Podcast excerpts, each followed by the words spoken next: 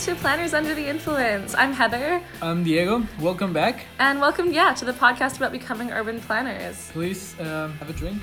Drink with us. Yeah, have a drink with us. Yeah. Cheers. Cheers. Again. Um, in this episode, what are we gonna do? This episode, we're going to welcome our very first guest ever. Um, she's someone that we study with. She works in planning. Um, she cycles to and from work every day, so we definitely tap into what it's like to be a cyclist in Melbourne. Yeah. Um, yeah, she's the example of an active commuter. Mm-hmm. Pretty much, we envy her, and uh, we want to ask her some questions. We want to know what it is like to cycle here in Melbourne. Uh, what can be done to actually encourage more people to cycle, and um, nothing. Maybe we also came up with a key, Potential solution. potential solution, Yeah. potential plan. You'll have to, to listen to the end to hear Yeah, what our, our solution end. is. And uh, okay, this is this is it. So yeah. Um, I guess without further ado, welcome, Erin Erin McGuinness.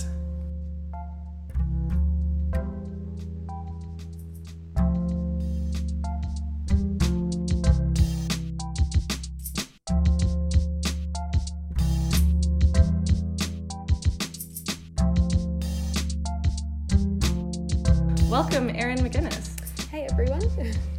All right. So first of all, cheers. Cheers.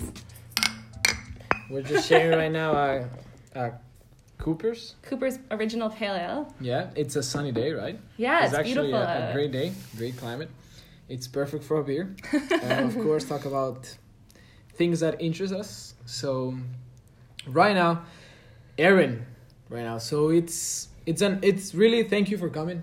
You're For us welcome. is- It's a pleasure to be here. Yeah, for us it's an honor, and um, I don't know. We should have like uh, like a gift for.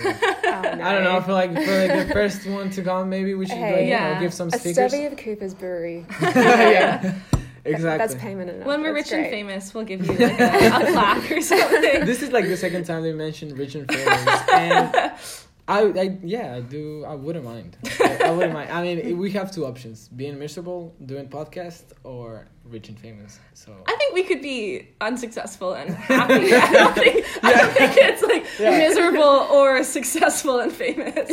okay. So, with our first um, guest, we just want to ask you some quick questions. Yeah, go We it. want you to first introduce yourself, please, to the world.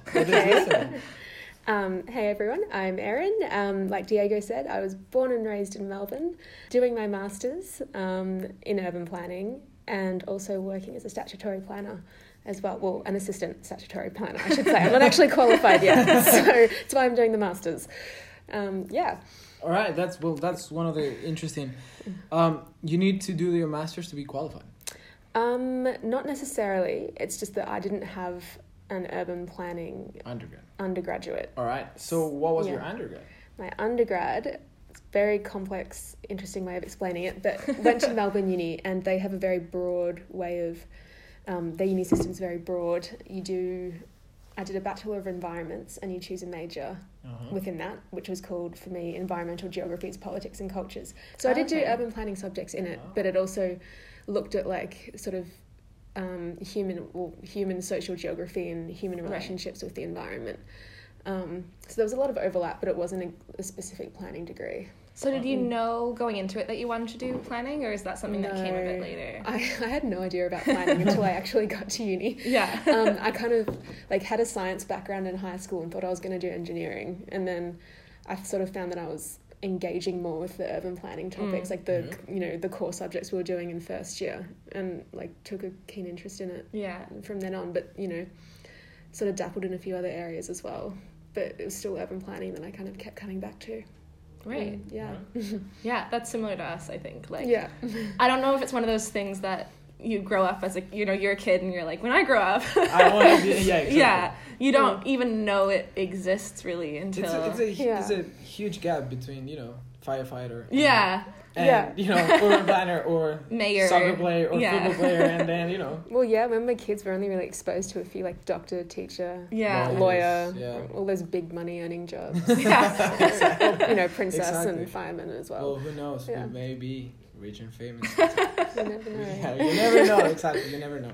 But that's the good thing about urban planning. You don't just have to be an urban planner. Mhm. Like it can take you in, you know, so many different directions, like in policy to, you know, somewhere top level, you know, politics. And to be honest, I think that everyone, in a sense, is an urban planner because everyone actually, you know, Yeah, everyone for sure. wa- everyone walks and everyone has their own opinion about the city, and everyone is like, well, I wait too much. I hate this crossing. They don't have to be urban planners to actually say that a crossing it takes too long to to go from one street to another that there's a lot of traffic uh, that they don't like the building or there's no life on that street Mm-hmm. Yeah. you don't need to have a. You don't need to be certified or something. Well, what's that famous Jan Gehl quote? It's like, uh, "We shape the city, and the city shapes us." True. Oh, I And haven't so- heard that. Yeah, I really like that one. But it's so true. Like, you're, whether or not you're aware of it, Mm. every time you choose to drive instead of walk or take the bus or whatever, you're Yeah. shaping the city In and- one way or another, Yeah. yeah. Yeah. And you know, we're all citizens of the city, so we should have a right to decide what goes on in it more Yeah. often as well, and have a you know greater say. Yeah, Definitely. Well said. Well said. Oh, thanks.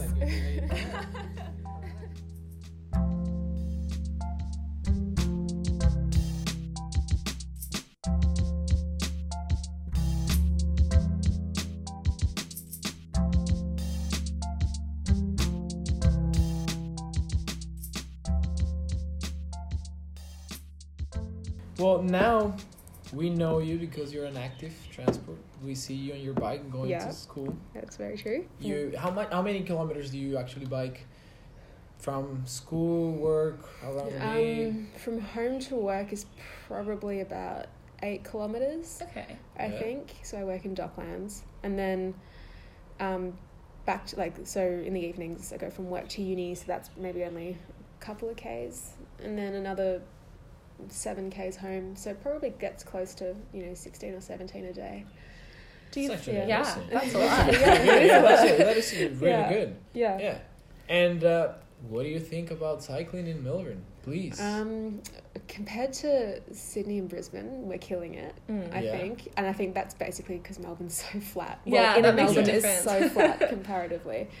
Um, and living in the northern suburbs as well, I think the northern suburbs, from an infrastructure point of view, have it a lot easier compared to other parts of Melbourne. Um, there's just so many more dedicated bike tracks. You've got the Capital City Trail Mm.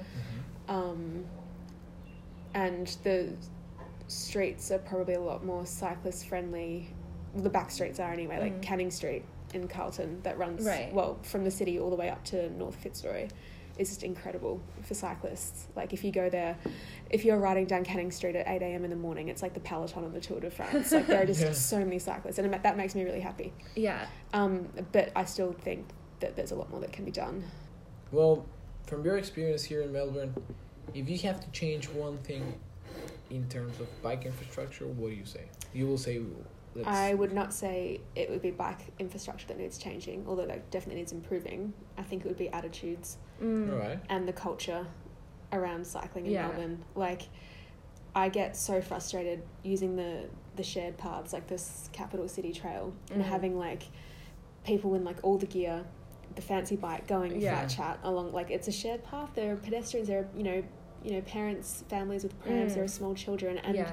you know they're flying through. Like that's what the roads are for Yeah. and also in terms of like like i'm so interested in getting more people um involved in like cycling walking active transport whatever and so many people are put off by like they think that they have to conform to this like s- you know I think they say the like Like- lizards. yeah the lifers it's the middle-aged men and or mammals Yeah. um they have to conform to that and like that's just so wrong but i can totally understand Mhm. like i've been abused by you know cyclists getting frustrated at me for going too slow hmm and like and i also have been like frustrated at slow riders but then i'm like they're riding their bike and that's Yeah. that's the best thing I and mean, the more people that are cycling, the better The it's going to get for everyone. Yeah, you should. You, Yeah. you should.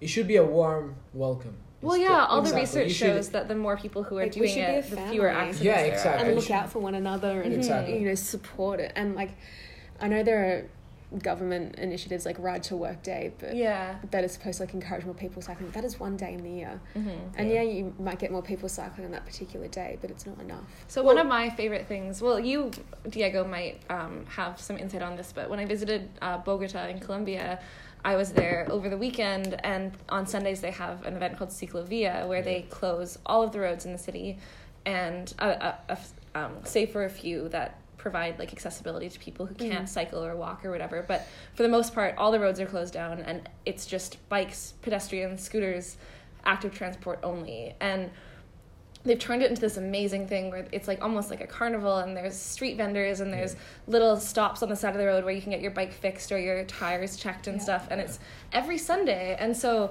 because they um, committed to doing this thing so regularly um, they also invested in corresponding bike infrastructure and so it's like majorly transformed the city not only on sundays but it's changed like the urban form and it's Yeah. it was so cool to, to be Mm. there for that Well, Ciclovia, it's I think it's one of the best initiatives, and it's worldwide. Um, Peñalosa, he's actually the guy Yeah. who actually made it, and uh, I had a professor. Um, he told me that uh, he said that Peñalosa was the Kim Kardashian of uh, cities because he, because he was really you know he was Yeah. marketing. He goes everywhere and he takes pictures and everything. But he's inspiring the stuff but, that exactly but uh, nobody i mean we have to all give him that he is really the guy who created this movement about ciclovia so he closed what 20 to 40 kilometers on a Mhm. sunday and it opened up to pedestrians it's open to uh, to cyclists and uh, people just want to there uh, and we have that in quito too Mm. so every sunday there's ciclovia and there is and it's a huge I path. can't believe we don't have that in Melbourne. I but you know know, what like- that I've heard and I've Yeah. and I've heard and I've talked about this and all of people just give me this the same answer. Uh no, that will never work in Melbourne. That will never work here.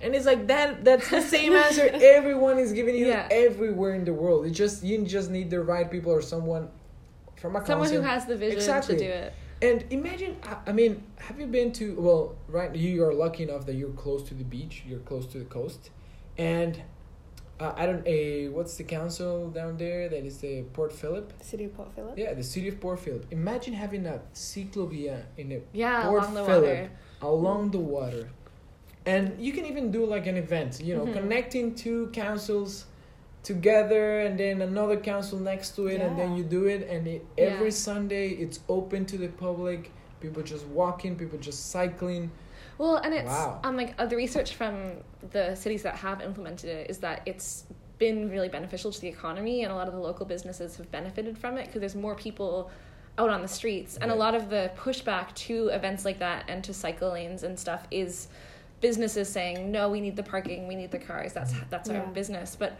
the research shows that actually once you get rid of the cars you get more people on the street more people spending money and that helps those businesses and just for the environment just the day off of cars Yeah. is just huge And- Well, I did some research for a course last semester on Ciclovia in Bogota and how yeah um, it's reduced CO2 emissions. And it's Yeah. pretty significant. I mean, I don't know the numbers offhand, but Yeah. it's like actually doing something, which is, I think it started as a public health initiative, but Uh-huh. it's done like wonders for. So is it once a year environmentalism. or No, no, weekly? no, Every one- Sunday. every sunday Oh, every Sunday. every Yeah. sunday yeah. like imagine i mean i don't know someone who is listening to us who do we have to talk to propose this and uh, to be honest i talked to david one of our professors and i Mhm. talked him about this and he told me that peñalosa was here and Really? he and he gave a talk about this and it was like a huge hit at the time and Yeah. and the council was really perceptive and but that's it Yeah. and, and like the idea just died Yeah. So- I think a lot of cities, it starts with an annual thing and then maybe Yeah. a monthly thing and then it can be rolled out. Mm. Well, there are campaigns. Right? I think the campaign of right to school, Mhm. right to work. Um, it, there are campaigns, but I don't think they're doing it Yeah. like because they're not closing the streets. hmm It's like okay, well, I'm just changing my transport mode right now. I'm not gonna get provided a huge, like huge amount of kilometers so I can freely move and enjoy the city. Yeah, because I Mm. think one of with the Bogota example, one of the things that actually made it a success was the corresponding infrastructure and inve- or investment in infrastructure, and without that, it's like just increasing the number of cyclists without actually doing anything to Mhm. make cycling more attractive or easier or safer. It's not necessarily enough. Like there needs to be that. and I and I really don't think how why this will not work here. I think it will work perfectly, and I've seen and I've noticed that the usage of cars in weekends in Melbourne, it's huge. The traffic is just as Mm. bad as It, peak hour on. to be you know, honest, a I think weekday. it's worse. Oh, I think because it's it's worse. throughout the whole day as well. You can't Yeah. plan your activities around traffic. Yeah. You just have to Yeah. put up with it. Well, I think I think we've got a We have got a next bit of project, a yeah. yeah. a project in mind. Exactly. Should should we be the three that start the Ciclovia in, in Melbourne? Should we? You heard it here first. exactly. You heard it? um, exactly. We'll, let's just let's just talk to people. I know you're from Melbourne. You probably know more people than we do. So get us in touch with people, or it's for someone that is listening and is really interested. And you know what? If you do want to steal our idea, go for it. Cause Yeah, it's- go. I mean, As long yeah, as someone does Yeah. it. exactly. Yeah, you can do it. I mean, uh, we'll. I don't know. Just give us a like. And, you know, social media, retweet us, or do something about it, and uh, we will maybe make it happen. Imagine Yeah. that we can make this happen. It'd be pretty cool. That would be amazing. How good would that look on our resume? What would you prefer? To plan Ciclovia or continue to do um, statutory planning? Oh, Ciclovia for sure. All right. Yeah. Yeah. Well, Exactly. Mm.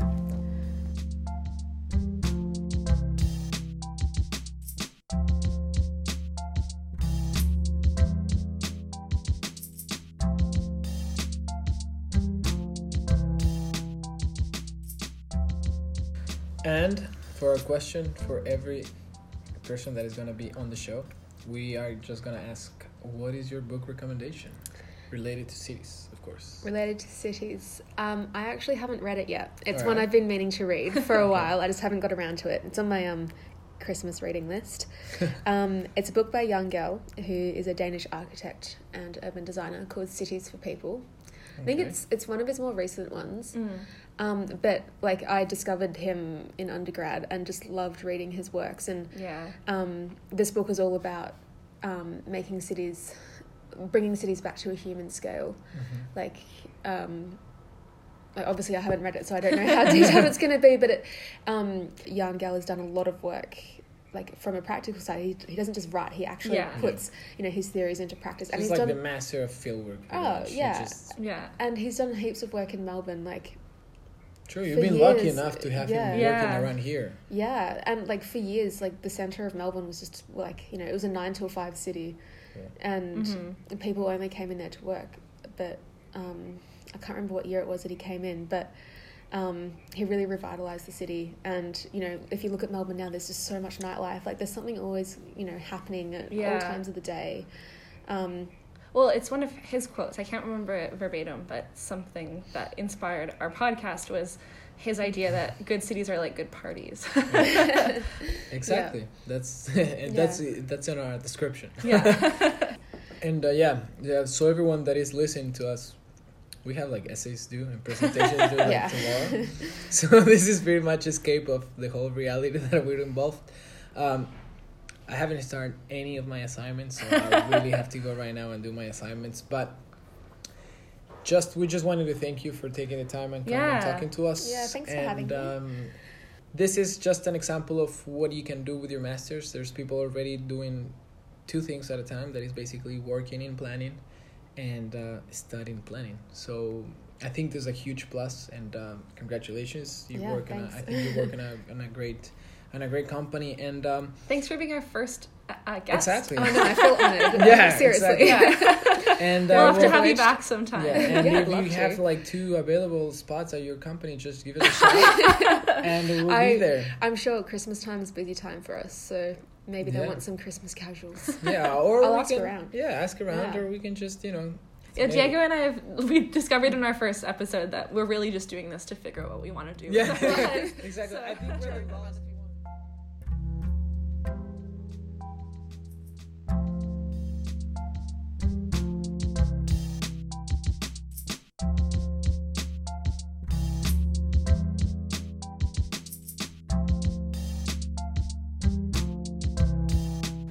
Okay, so now we're gonna get into our um, other new segment, which is a little fact checking mission. Yeah, we're gonna make it interesting because we pro- we just created a drinking game between the both of us. So we are used to give facts, pretty much Yeah. without any We're often having these arguments and discussions at the bar, and so you can throw out any any Anything? number, any fact, any studies, any article.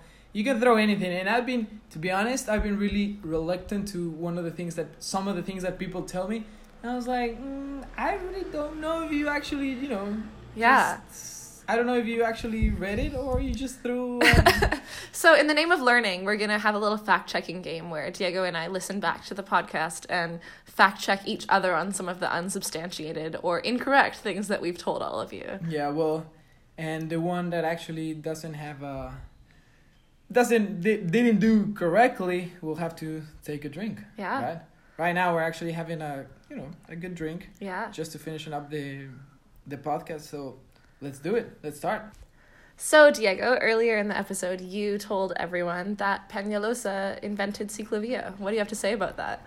Well, um, I don't know. I don't want. I, I don't want to put my my my words in the fire or my hands in fire really for that. Um, I think I'm mistaken. I think I overstated that, and I think uh, there he's not the one who created. Yeah, I think actually you're going to have to take a drink. Exactly. I think I have a drink. I think he is a person who actually uh, took it to another level. Yeah, you're absolutely right. And but I don't think he created. Yeah. So here you go my drink. Take a sip. So I did some research while while Diego's enjoying a big sip. I did some research and um, uh, Ciclovia was in fact created in Bogota, Colombia, but it was kind of a grassroots endeavor with um, organized cyclers, and so the the name that is most common associated with it is Jaime Ortiz Marino, and you could probably say it better than I could. okay, that's fine. No, I said it Um, right.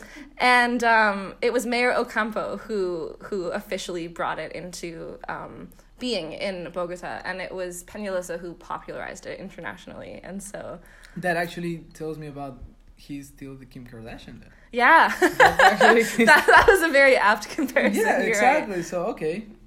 You should have drink for that instead of me. Yeah. Well, I'm not going to say no to that. So here's All right, cheers again. All right, so just to check your facts, you mentioned that ciclovia was actually good for uh, the environment and the climate change. I did. So you actually mentioned one research. I want to know more about that. Okay, so I, I think I'm okay. I don't think I'm going to have to drink to this. I did an assignment that for a class we were both in last semester. Yeah. on- And you mentioned, and I was really impressed that you actually brought that up. I was like, shit, I should I'm have just done that. I should have just, I should have, I mean, it's the country next to us. Why shouldn't I thought about that? yeah, But school fine. school is is helping. Yeah. so um, yeah, so I did this assignment for our climate change responses course, and I cited a study by Sawin et al. that found that ciclovia reduces carbon dioxide emissions by more than sixteen percent every weekend that it occurs. So that is the study that I was referencing earlier. All right. You passed. I You passed. Exactly, you passed. I mean, you don't have to drink. I I mean, I'll drink for that. I'll, I'll drink. well, you know, maybe this is an interesting. If you call someone out and Yeah, they substantiate it, the you risk. have to drink. That's so the risk of I think it's you again. Well, I'll drink. Mm. I actually been wanting to drink. We just finished an essay.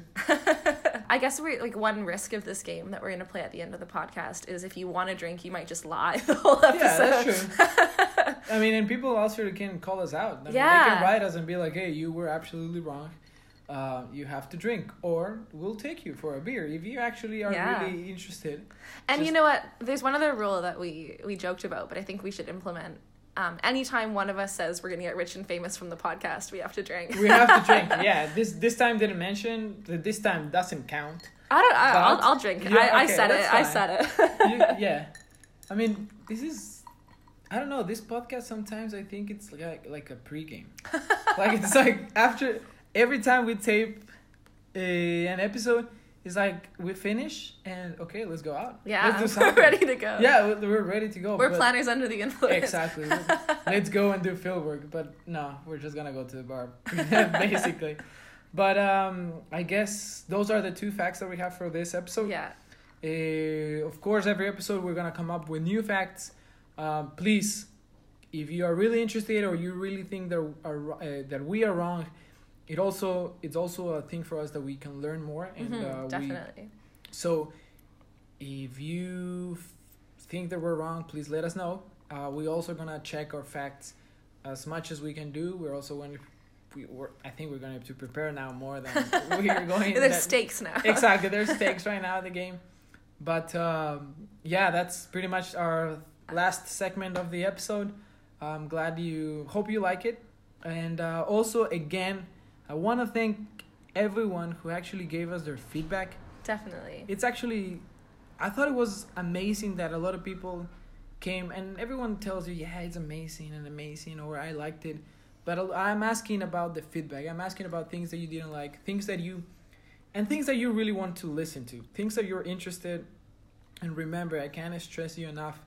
If you want to part, if you want to be part of this, and you want to talk about one topic in a specific, just contact us. If you see in campus, just let us know. Yeah, we um we've said this a few times, but we this is a collaboration. We're new to podcasting and we've had a lot of help. Um and so we need your help.